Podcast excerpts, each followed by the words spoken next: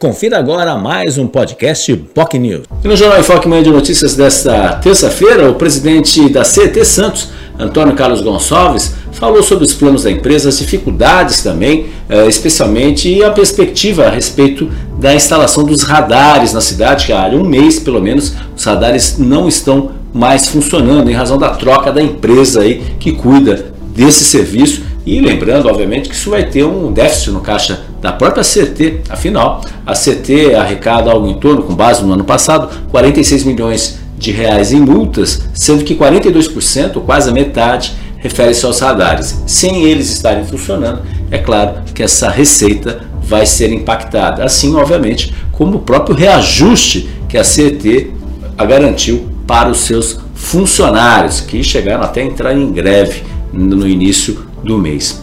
Esses e outros assuntos foram abordados então pelo presidente da CT Santos, Antônio Carlos Gonçalves, que participou do Jornal Enfoque Manhã de Notícias. Se você tem interesse, pode nos acompanhar pelas nossas redes sociais, nosso Facebook, facebook.com.br jornalbocnews, nosso canal no YouTube, youtube.com.br bocnewstv e também no nosso site bocnews.com. Você ouviu o podcast Boc News.